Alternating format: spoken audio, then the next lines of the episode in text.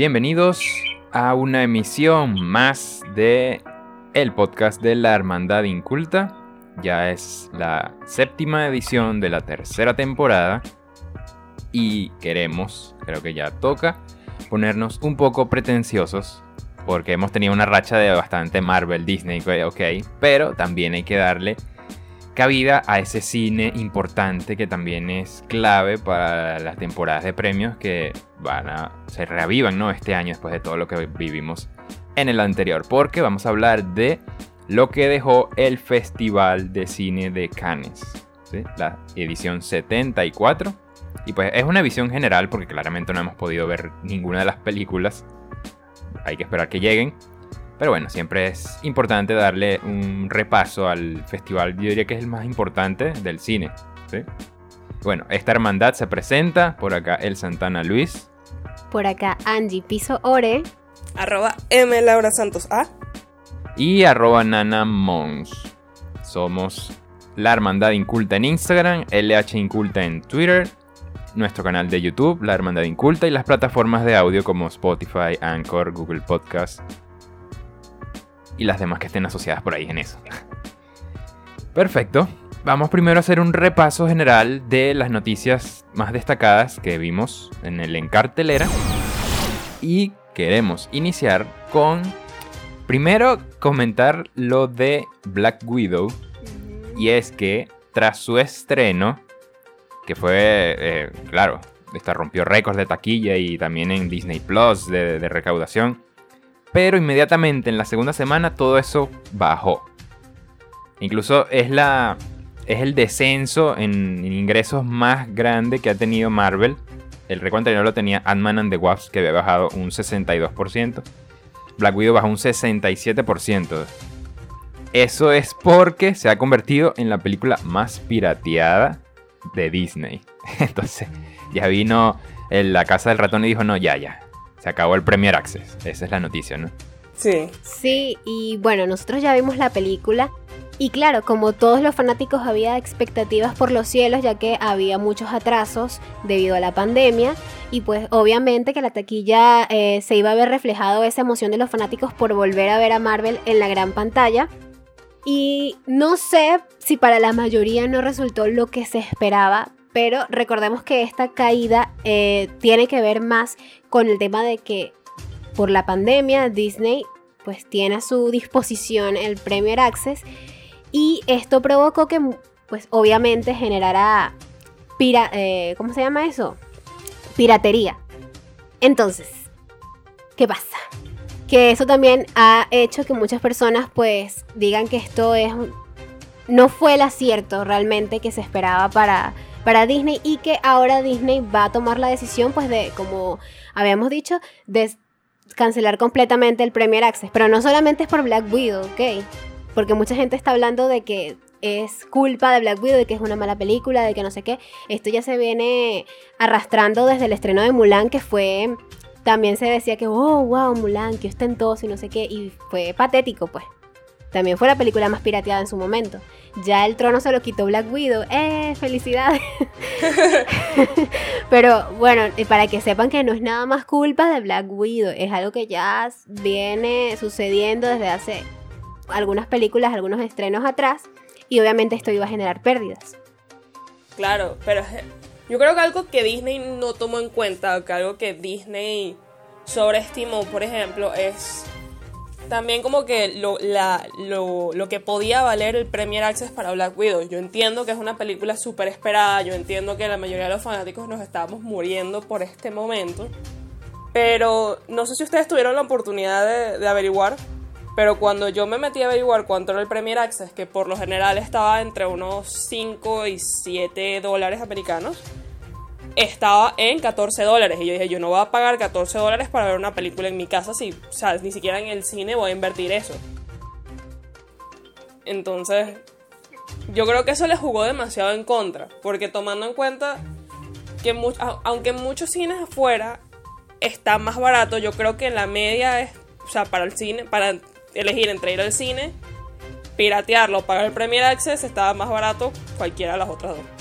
Aún aquí que sabemos que el internet a veces te, te la juega en contra, sabemos que puede pasar de todo. Sí, yo creo que esto se veía venir y, pasa en todas las plataformas de streaming. Cuando tú tienes algo que está en internet es muy fácil eh, obtenerlo de manera no legítima. Entonces, esto no es nuevo. Ya incluso antes de que existieran las plataformas de streaming, había muchos sitios que te daban las películas, eh, las podías obtener por internet. Y pues ahora se hace mucho más fácil porque el streaming te las da ya el mismo día que se estrenan y pues la gente que sabe hacer eso pues sabe obtenerlas y listo. Entonces, sí, digamos que es una, una nueva política que van a tener que tomar porque bueno, sí, con el tema de la pandemia no pueden perder tanto dinero a través de esto y pues digamos que por esa parte se entiende. Todavía la película que viene la eh, Jungle Cruise, que es con La Roca y Emily Blunt, esa sí va a tener Premier Access en Disney Plus, pero hasta ahí. Ya las próximas, por ejemplo, la de Shang-Chi, no, va, se va a estrenar en, en- en cines y unos 45 días después de que va a salir en Disney Plus. Entonces, eso solo por, eso solo por Disney, porque por ejemplo, Warner sí va a mantener su Premier Access en HBO Max. Por ejemplo, sabemos que Dune se va a estrenar en, en cine y también en- por, por su plataforma de streaming. Entonces hay que ver cómo sigue evolucionando esta parte de los estrenos en todas estas multiplataformas. ¿no? Pero bueno, vámonos ahora a las noticias que nos dejan el primer día de la San Diego Comic Con del 2021, que se efectuó este fin de semana. Un evento nuevamente online, ya para el 2022 sí se espera que vuelva a ser con presencia de público. Así que es decir que en esta ocasión han sido eh, anuncios pequeños, no ha habido grandes, las grandes empresas no han estado acá. Y lo que queremos destacar aquí es, primero que se anunció la nueva película de Dragon Ball. Una más. Se va a llamar Dragon Ball Super Super Hero. Es para el próximo año. Más de Goku. Goku vende. Hay que estar claro que Goku es un buen personaje, es muy carismático. Y, eso por ahí está chévere. A mí siempre me gusta Dragon Ball por esa parte. Yo no quiero que a Dragon Ball le pase lo que le suele pasar a este tipo de franquicias que se siguen y se siguen expandiendo y expandiendo, ese tipo de películas, ¿no?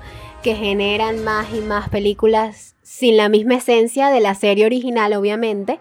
Y pues, aunque los fanáticos siguen fieles porque el fandom de Dragon Ball es grande y siempre son leales a todo lo que sale de- respecto a, a Dragon Ball.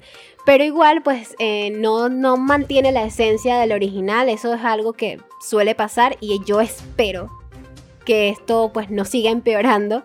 No sé si a ustedes les han gustado, yo no las he visto, los últimos proyectos de Dragon Ball, la Dragon Ball Super y la, la película esta de la batalla de los dioses. ¿A ustedes les gustó? Mm, Yo no he visto Dragon Ball en los últimos. Yo creo que vi Dragon Ball de chiquita, no recuerdo. Está como en la lista de pendientes de volverla a ver por si acaso. Pero lo último que yo vi de Dragon Ball, la verdad, fue el live action y eso me dejó marcada y creo que por eso lo postergo tanto y por eso me da tanto miedo cuando me hablan. No, viene película de Dragon Ball. ¡Ay! ¡Ay, Dios! Así no se puede. Mi corazón no aguanta otra. Porque hay que recordar que este live action es malo. Y para que yo lo diga, es malo. Sí, no, no, pero ese live action hay que omitirlo de la faz de la Tierra. Eso no existe en el universo de Dragon Ball. Vamos a empezar por ahí. Pero a mí, por ejemplo, de las series me gustó siempre Dragon Ball Z. Y de las últimas películas yo sí vi la de la Batalla de los Dioses. Y creo que también vi la de con que se enfrentan a Brolin. Que es como otro Saiyajin. Vegeta y Goku se enfrentan a este Saiyajin que es como más for- eh, fornido y todo. Es, una, es simplemente por ver la batalla. La, y lo, por lo menos lo que sí le- les doy a favor es que mantienen el, el anime. ¿sí? No como cambiaron últimamente a Pokémon, que sí el, el diseño es horrible, es diferente al original. Por lo menos en Dragon Ball sí mantienen el, el diseño. Entonces por ahí, ok, No, bueno, te lo acepto. Con Pokémon sí nos damos por vencidos. O sea, Pokémon no va a terminar nunca. Eso es por siempre y para siempre, ya igual que One Piece. Eso no va a terminar nunca. Nos vamos a morir y todavía no termina One Piece. Ay.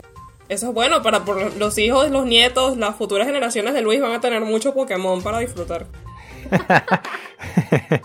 Bueno, yo les pasaré el legado si es que todavía existe o no. O les dejo como la leyenda. Miren, esto es lo que existía. La última noticia de la San Diego Comic Con que queremos destacar es que se está trabajando, eh, por, principalmente del actor Michael B. Jordan, que es que a quien hace a Killmonger, el villano en Black Panther, está trabajando en una serie para HBO Max en un personaje que se llama Val Zod, que viene a ser en los cómics como un Superman negro, afroamericano. ¿sí? Entonces él está trabajando con Warner y DC. Y suena interesante. El tema aquí es que no sé por qué Warner no termina de mantener una línea, así como Marvel, su sagrada línea del tiempo. No. Warner y DC tienen como 3, 4 universos o cosas paralelas. Las series están por un lado, las películas por el otro, el universo extendido. Entonces creo que eso es lo que les sigue jugando en contra. Sí, ellos pues abarcan demasiado y no terminan como de centrarse en algo en específico. Que bueno, es su estilo. También si ellos lo quieren hacer así y tampoco es que ha sido muy satisfactorio a lo que hemos visto. Pero si ellos lo quieren mantener ese estilo, pues está bien. En lo personal no soy fan de DC, creo que ya lo he dicho. Y de hecho Superman creo que es el que menos me gusta. Pero me parece chévere que pues sigan e- expandiéndose en cuanto a historias. No, no me quejo por esa parte. Eh, también quiero destacar que hace poco confirmaron a Leslie Grace como Batgirl y eso me agrada. Los comentarios al respecto pues no han sido muy positivos en general. El público general pues está un poco reacio a que se hagan cambios raciales a los personajes de los cómics, pero a mí me da igual. Me parece que no es mucho, no es muy relevante ese aspecto. Y en el caso de Michael B. Jordan, pues hay que destacarlo nuevamente. Es un Superman diferente, no está siendo el mismo Superman de Henry Cavill. No, supérenlo, pasen esa página porque es otro personaje. Lo digo porque como yo me la paso leyendo comentarios de gente resentida, pues quiero destacar eso. No, yo, yo simpatizo con esa gente porque honestamente, normalmente yo soy así, yo soy muy... Si no es el original, no me interesa, ¿por qué no lo pueden hacer igualito? O sea, ¿qué tanto les costaba? y tan- Pero, por ejemplo, una de las cosas que, que más me han reclamado, que más me, me han recordado, me dicen mucho, es que, por ejemplo, Nick Fury, que en las películas de Marvel es interpretado por Samuel L. Jackson, afroamericano, en los cómics, la verdad, es un catí de ojos azules, así completamente distinto a lo que es Samuel L. Jackson y de hecho se puede ver y todo en películas animadas de Marvel. Y el trabajo que ha hecho ese hombre como Nick Fury, o sea, me, me parece que nadie, nadie, absolutamente nadie podría hacerlo mejor ni nadie pudo haberlo hecho distinto. Ahora, también me parece que Michael B. Jordan, porque estoy enamorada de ese hombre, puede hacer lo que él quiera, lo que se le dé la gana y que va a ser un excelente Superman. Somos dos. Ah, Un Superman de eso va a chocolate. ser su Superman, como están comentando, pues. No va a ser este Clark Kent, sino va a ser otro ser. Ujú. Que, que yo siento que es otra cosa que a, a la que la gente no se adapta, que la gente no entiende, que es como que, mira, te... O sea, por ejemplo, también me acuerdo mucho de cuando dijeron que iba a salir el Capitán América homosexual, que mucha gente, pero ¿por qué lo van a convertir en homosexual si ya lleva tantos años? Y que, no, señores, no es Steve Rogers, es una nueva generación, es otra persona que va a aportar el nombre de Capitán América y ni siquiera se llama Capitán América, tiene otro nombre, ahorita no recuerdo cuál es, pero es, es de la misma línea, es lo que quieren decir. No quiere decir que sean la misma persona. No, claro, y, digamos que tanto Marvel como DC ahora se dan la licencia de inventar lo que quieran porque están eh, expandiendo su universo, ahora hay multiversos por todos lados, entonces pueden justificar cualquier decisión, ¿no? De que venga algún nuevo personaje por acá o por allá. Entonces, por esa parte es interesante lo que creen, pero hay que ver cómo lo desarrollan, si de verdad al final vale la pena o está bien hecho. Hay que, hay que darles la oportunidad primero, antes de salir con, un, con una queja o con una crítica destructiva, hay que ver el trabajo final. Y sabemos que siempre va a haber personas que rechacen una noticia sin haberla leído o sin haberse tomado el tiempo de, pues, de esperar a ver cuál es el resultado final. Y pues por mi parte, eh, no estoy muy interesada realmente en los proyectos de DC, ya lo dije, pero en el caso de Leslie Grace, de Leslie Grace, yo sí voy a esperar a ver qué, cuál es, cómo es su actuación y tal, para ver cómo resulta todo. Porque si terminamos amando a Nick Fury, aunque a mí tampoco, yo ni sabía cómo era su versión en los cómics, pero eso depende de la actuación, de cómo pues el actor interprete a estos personajes, los cambian o no de color, da igual. Bueno, no sé, pues es lo que yo opino. Ahora sí vamos a entrar de lleno en el tema que anunciamos al principio, que es el Festival de Cannes que pues ya cerró y vamos a, hablar un poco de en qué consistió este festival, cuáles fueron los ganadores y las incidencias que ocurrieron, que pues sabemos que es digamos mm, uno de los festivales o el festival más importante del séptimo arte y venimos a comentarlo con todos ustedes, que ojalá pronto podamos ver las películas que estuvieron dentro de la competición porque se ve muy interesante todo ese material. Sí, sí, de verdad que lo que se vio en Cannes este año llama mucho la atención, hay de todo, hay diversidad de, tramas, de historias y está interesante. Primero quisiéramos destacar al jurado de esta edición, de la número 74, encabezadas por el director Spike Lee. También estuvo eh, la actriz francesa Matty Diop, también francesa Mylène Farmer, eh, la actriz Maggie Gyllenhaal, Jessica Hausner, directora y guionista, Melanie Lauren, otra actriz, ay, ¿qué es eso? ¿Qué dije? Actriz. Bueno, actriz porque es actriz y guionista. Exacto. Patente que esa palabra. Tenemos a un director brasileño, Clever Mendoza Filo, un actor, otro actor francés, Tahar Rahim, y el actor coreano Song Kang-ho de Parasite. Lo conocemos por esa película. Y bueno, primero rapidito quisiera mencionar algo que ocurrió eh, con este panel de jurados. Cuando ya iban como que estaban al final, iban a anunciar alguna de las premiaciones, le dan el pase a Spike Lee, él tiene un sobre y se equivocó al leer y de una vez dijo como que la palma de oro es para Titán, no sé qué, y los demás, ¡eh, eh, eh! Y el Spike Lee se volteó así todo como que, ¡ay! La, la embarré, pues, la, no sé. Esto ya es un clásico, como que no sé qué pasa cuando la gente tiene que anunciar, se les revuelven las letras, será, pero ya muchos se equivocan. Entonces, fue interesante esta parte, ¿no? El virus, es el nuevo virus del cine. Decir mal los nombres, anunciar antes de tiempo, nombrar al ganador equivocado y así. Bueno, cosas que pasan en la industria, señores por lo menos este no fue tan grave. Siento que esto no fue tan grave, pues como que por lo menos no se equivocó de ganador. Fue antes de tiempo, pero. Mm, sí. que era. No es como que hay que venir al escenario a quitarte el premio y cambiarlo de persona. Yo creo que nunca jamás vamos a superar lo de La La Land. Jamás. Mijo, yo no supero todavía el del Mis Universo cuando se la quitaron a Colombia y se la dieron a Filipinas. Que Filipinas se la merecía, pero. sí, sí, sí. Tal cual. Bueno, pasando un poco a lo que son las premiaciones, lo más importante, bueno, empecemos con lo que es esta palma de oro, que se la llevó eh, la película Titán, dirigida por una mujer, Julia Ducournau. Es una película de Francia, es un thriller. Vamos a darles un pequeño, una pequeña sinopsis. Habla de una joven con la cara magullada es descubierta en un aeropuerto. Dice llamarse Adrien Legrand, un niño que desapareció hace 10 años. Para su padre Vincent, esto supone el final de una larga pesadilla y lo lleva a casa. Simultáneamente suceden una serie de horribles asesinatos en la región. Bueno, ya con eso te la venden bien. Demasiado. A mí no me gustan los thrillers y me la vendieron full. No, y además que esta película, pues parece, o según lo que estuve leyendo, eh, provoca como ciertos no sé, una sensación extraña, como náuseas, incluso leí como que es un poco terrorífica por la forma en la que está realizada.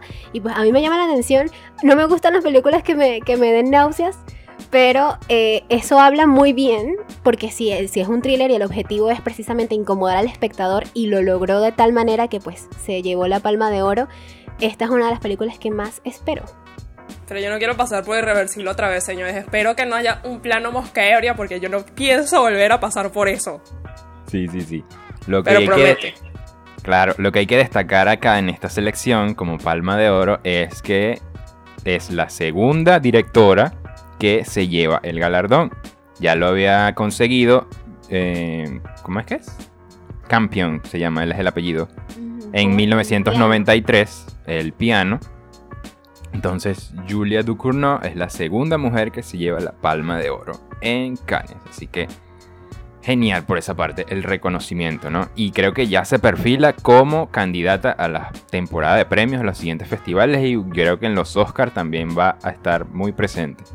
Y recordemos que, por ejemplo, en la otra premiación muy importante que son los Oscars, que ganó a Mejor Directora Chloe Zhao, pues digamos que ahora las puertas están mucho más abiertas para el talento femenino y eso en lo personal a mí me, agrada mucho, me gusta que realmente estas directoras sean cada vez más reconocidas y se estén ganando su lugar dentro de la industria porque traen historias muy interesantes. En este caso, eh, por lo que leí, Titán es una historia que refleja el empoderamiento femenino, ya veremos de qué manera lo hace y me gusta que este tipo de historias se sigan mostrando y que sigan siendo reconocidas en estas premiaciones.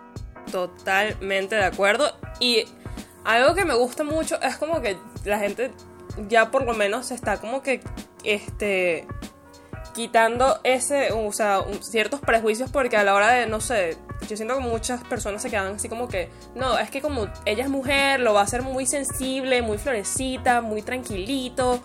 Y de repente, o sea, por lo que me están contando de Titán, siento que es como que, por ejemplo, por lo menos en este caso en particular, es casi que lo opuesto a lo que normalmente se esperaba de una película dirigida por una mujer.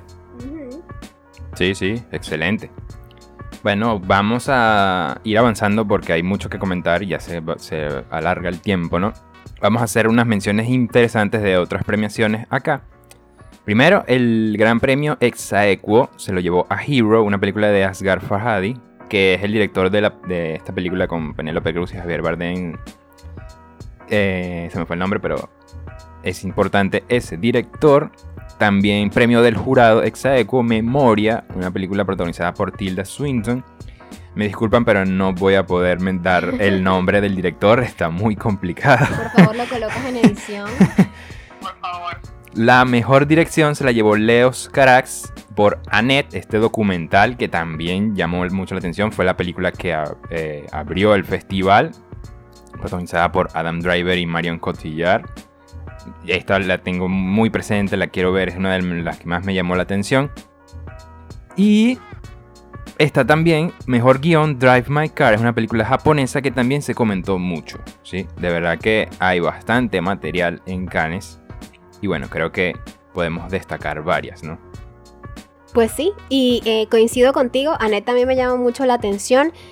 Hay otra en particular que yo tengo muchas ganas de ver desde hace mucho, mucho tiempo y por fin esperemos que ya este año está confirmada para octubre, que es The French Dispatch, que es la última película de Wes Anderson.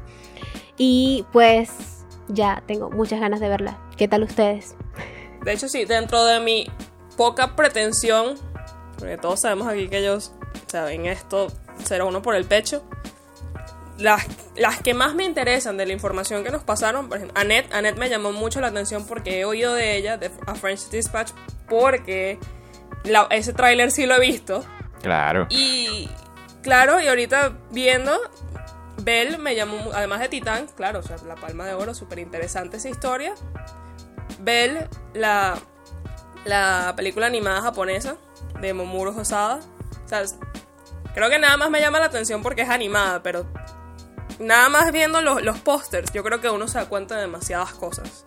Y este es uno que me cautivó y de verdad siento que va a ser una película que voy a tener que buscar en internet.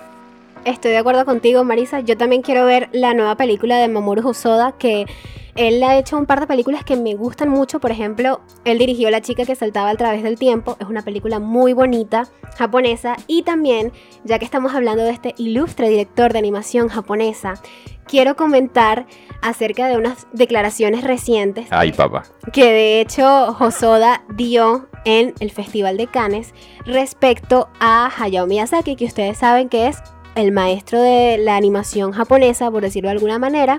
Y mi, director, y mi director favorito. Entonces, ¿qué pasa? Yo no quiero enfrentar a estos dos genios de la animación. Ellos se enfrentaron solitos, o por lo menos Mamoru Hosoda fue el que empezó. Y dijo, cito, Miyazaki-san es un gran maestro de la animación que siempre utiliza a mujeres jóvenes como sus heroínas. Honestamente, creo que lo hace porque no tiene confianza en sí mismo como hombre. Esta forma de venerar a las mujeres jóvenes es algo que me perturba y de lo que desde luego no quiero formar parte. Un poco fuerte, un poco fuerte, fuerte. Pero ¿qué pasa?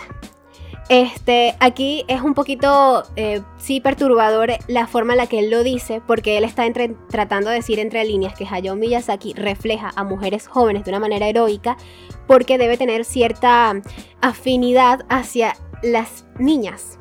Ustedes entienden lo que quiero decir, sí, Sí. Eso es lo que yo, eso es lo que yo interpreto de, ese, de esas declaraciones. Sin embargo, yo quiero destacar que es un comentario un poco pobre y que además el mismo Mamoru Hosoda también refleja mujeres jóvenes fuertes y decididas en sus películas. Así que yo creo que es más bien un, pique que debe tener allí ellos dos, porque me imagino que como él está lanzando su película, él lo que espera es que le pregunten sobre su película, no que le mencionen a Hayao Miyazaki. Me imagino que fue lo que pasó. Pero sin embargo, siento que o sea, el comentario estuvo muy fuera de lugar tomando en cuenta también lo que nos estás diciendo, lo que nos estás comentando, me parece que no, no tenía por qué hacer una. porque es una insinuación fuerte, es una acusación grave dentro de todo. Y. Bueno, yo me, yo me piqué, yo me piqué por mi lado por mis cosas, pero yo, también me piqué. Más que todo porque saben que yo admiro mucho a Hayao Miyazaki, pero a Hosoda también le tengo cierto cariño. Entonces, bueno, yo no sé. Yo espero a ver su película, que, yo creo que va a ser una gran película porque él tiene mucho talento como director. Y por favor, que mida sus palabras la próxima vez. No, no, la verdad es que sí. Hay que saber dónde hablar o cómo hablar, quizás, pero es importante defender el mensaje, quizás no sé, no fue la manera correcta de expresarse. Por último, quisiera destacar a otra película en Cannes, se llama Benedetta, del director Paul Verhoeven, porque eh, la trama es muy polémica y llamó mucho la atención. Estamos hablando de que a finales del siglo XVII con una plaga que invade el pueblo, Benedetta Carlini se une como novicia al convento de Pesia. Desde una edad temprana es capaz de hacer milagros, el impacto de ella en la vida de la comunidad se vuelve inmediato y trascendental. ¿Qué pasa con esta película? Que estamos hablando de una monja que entra en pecado. Vamos a ponerlo así como lo más simple. Entonces como que juega con esa parte ahí que siempre va a hacer un poco de polémica, llamar la atención y a este director le gusta un poco ahondar en estos temas. Entonces hay que ver qué se trae por ahí. No, ya está entró directo en, mi lista de las que tengo que ver porque me gusta ese tipo de películas medio controversiales o que tengan, que tengan un mensaje fuerte y que hagan enojar a la gente. Sí. O sea, qué bonito. Pero bueno, sí, ya vemos que lo que nos dejó Cannes tiene mucha sustancia y va a dar pie a la temporada de premios de 2021-2022 a ver, eh, a lo mejor voy a pecar de inculta ahora, pero bueno, ¿cómo se llama el podcast? Este, yo recuerdo, no sé si de verdad se dio, que iban a proyectar Rápidos y Furiosos en el festival. ¿Sí pasó eso?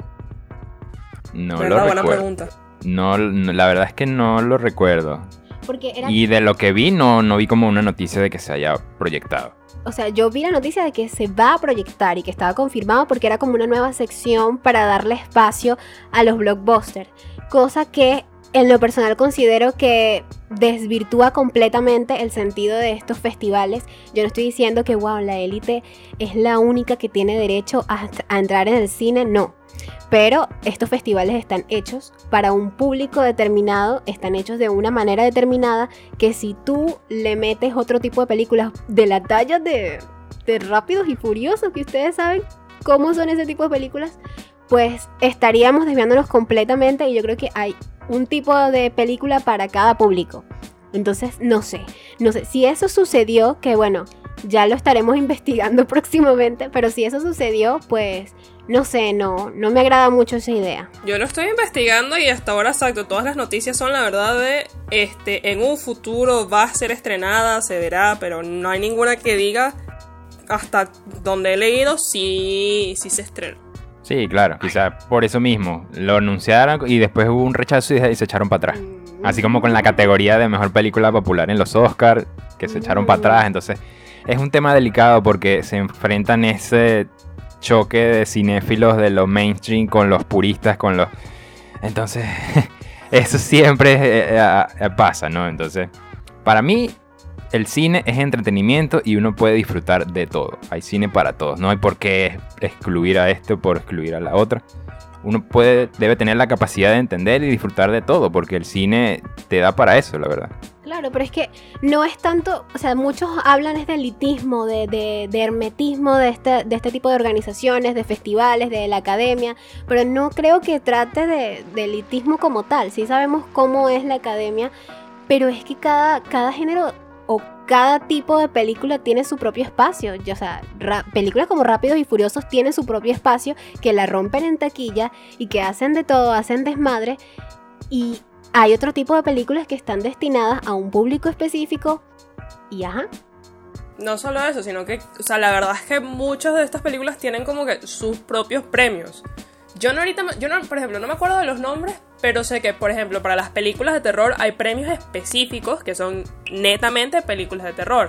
Aquí para este tipo de películas mainstream, o sea, tienes este, que si People's Choice Award, Teen Choice Award, los MTV Awards, o sea, tampoco es que son unos renegados en, en sí que solo van a hacer éxito en taquilla, tienen sus, sus propios reconocimientos a su manera y para su público específico, como están diciendo. Sí, sí, está bien. Creo que la de terror es en, en España, se llama Sitges, es el festival de, de terror, ¿no? Y desafortunadamente nos hemos quedado sin tiempo. Para un tema del que creíamos que no íbamos a hablar tanto, creo que hablamos bastante. Sí, Y bueno, nada, nos toca cerrar este episodio de La Hermandad Inculta, que es una producción de Enigmas Producciones, antes de que se me olvide. perfecto, por supuesto.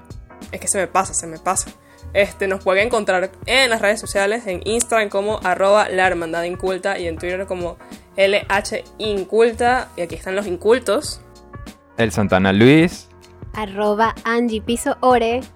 arroba M Laura Santos A y arroba Nana Monks.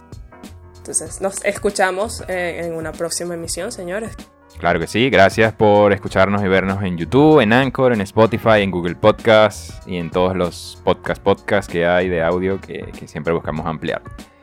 Listo, gracias. Bonito episodio de Canes. Hablamos mucho más polémica de lo que pero siempre da para hablar, ¿no? Esto lo de los festivales es interesante.